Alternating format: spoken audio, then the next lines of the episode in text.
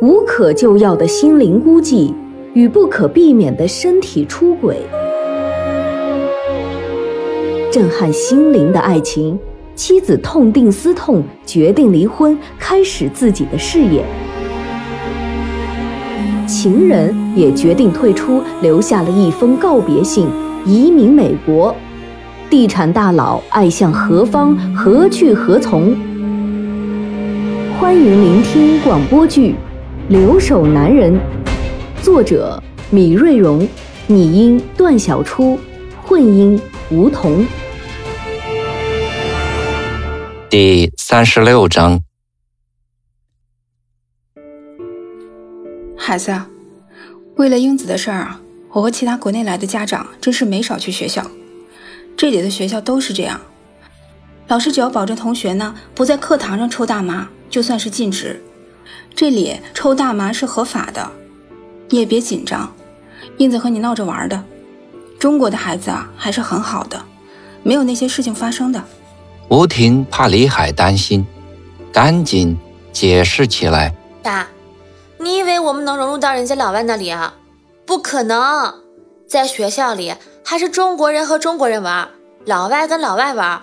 其实就连我们国家香港、台湾地区来的学生，都和内地来的分得很清楚，各玩各的，见面也就是一个招呼而已。所以你想跟着人家学坏，也不是那么容易的。不过男生就惨了，有时候人家给你一只大麻，你不要，那就是看不起人家。所以常常身不由己。好在呢，这个也不是随便都能买到的东西，人家也不会没事就给你一只。在英子嘴里，一切都是那么的轻描淡写。哎呀，爸，别说我的事儿了，赶紧讲讲地震的事儿。我们在网上看到的照片太恐怖了。你不是那几天都在灾区吗？快给我们讲讲。一家人在车上你一句我一句的讲个没完。此时的李海。早已把小飞忘到九霄云外。吴婷和英子静静地听着李海讲述那场痛彻心扉的灾难，还有那些发生在救灾过程中的感人场面。英子哭了，吴婷眼里噙满了泪，因为太多的伤感，太多的生死离别。就犹如在眼前。夜深了，身边的吴婷已发出了均匀的呼吸声。苦于倒时差的李海却没有丝毫的睡意。他借着电视节目的光线，看了看放在床头柜上的手表，此时是加拿大的半夜十二点多，北京时间是下午三点多。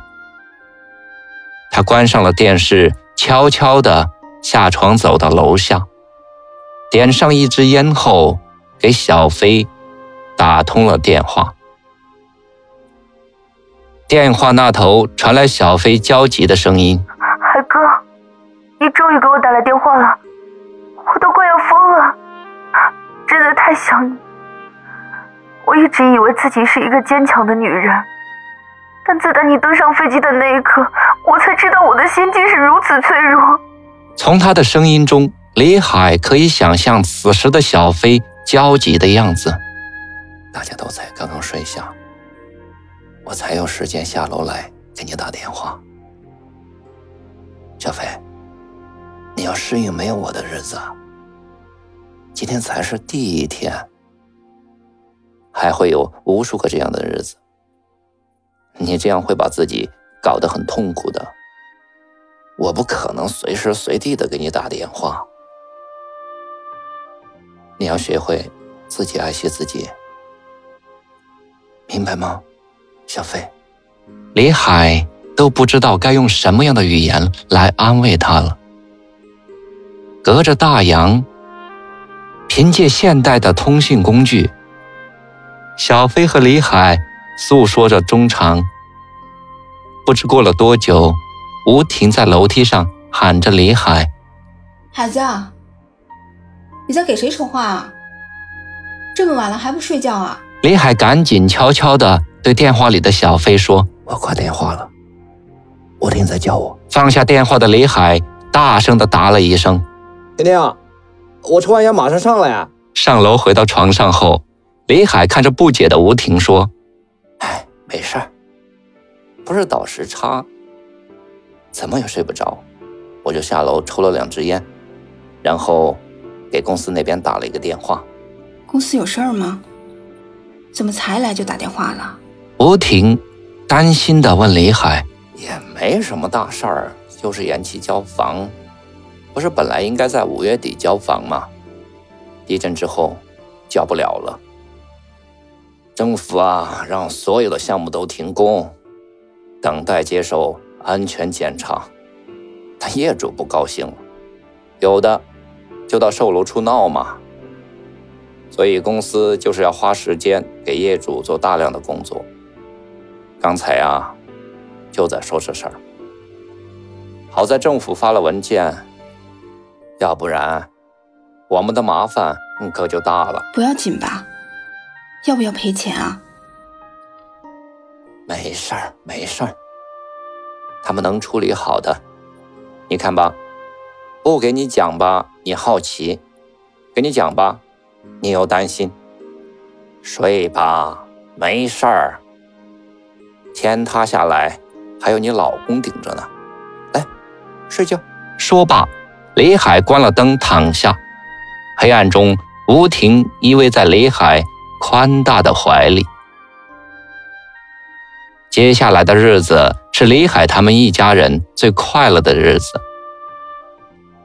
在经历过灾难考验的生离死别以后，他们更加珍惜在一起的每一分、每一秒。夏日的温哥华给他们带来了无尽的乐趣。阳光、海滩、森林、鲜花、绿色的大地，在他们的眼里，生活竟是如此的多彩。在伊丽莎白女皇公园，迎接他们的是花团锦簇的玫瑰、月季、蔷薇。他们尽情地欣赏着来自世界各地的奇花异草。在斯坦利公园，他们散步在海堤边的林荫小道上，身后是遮天蔽日、已经生长了几百年的苍松翠柏，有的被雷电劈成了两半，有的被海风拦腰斩断，每一棵都在向过往的人们诉说着温哥华的历史。在海天公路。他们驾车奔驰在风光如画、海天一色的海滨高速公路上，看着夕阳染红整个天空、整个海面，而自己犹如行进在海天之间。在渔人码头，他们寻找着因别了温哥华而出名的小雪打工的渔村小馆。那餐馆早已易主。现在是一家名为“天味馆”的中国餐馆。在海边散步以后，一家人坐在码头的希腊餐厅，喝上一杯咖啡，吃上一顿可口的西餐。临走时，吴婷不忘花上十块钱买上三磅北极虾和几条三文鱼。在美加边境的白石镇，穿过铁轨，顺着伸向海的深处的长堤。看到无尽的海面，乘着海水退去，一家人跳跃在长长的海滩上。李海一把抓住刚刚探出象鼻的象拔蚌，使劲的往外拔。吴婷和英子赶紧用包里能用上的工具，使劲的刨着海沙。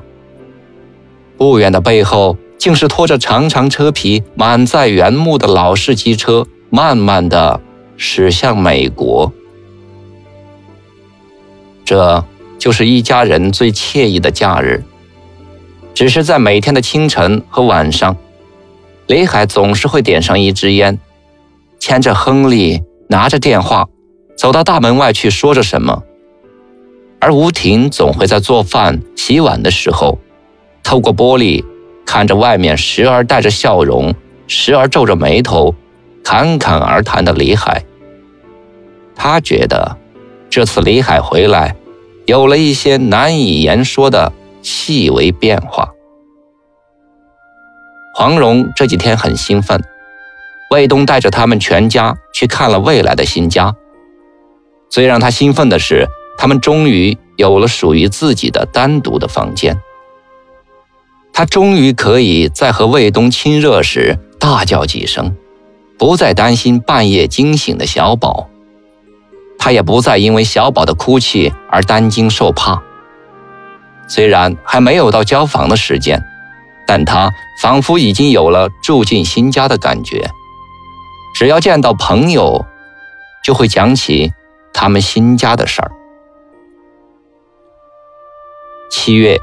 正是温哥华丰收的季节，农场里大片的蓝莓树上挂满了待摘的蓝莓。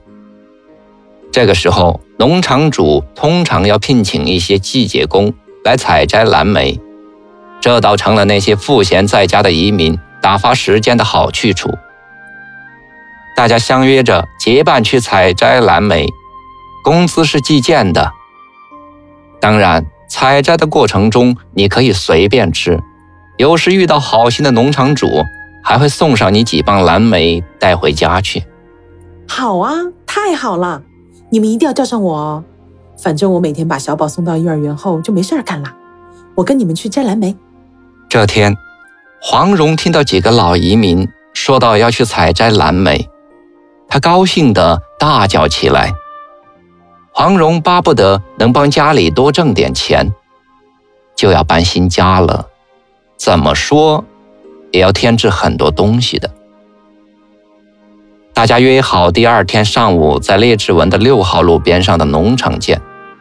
领头的是从中国香港移民到这里已经有十多年的张太。他告诫大家一定要做好防晒准备，因为七月的太阳很毒辣。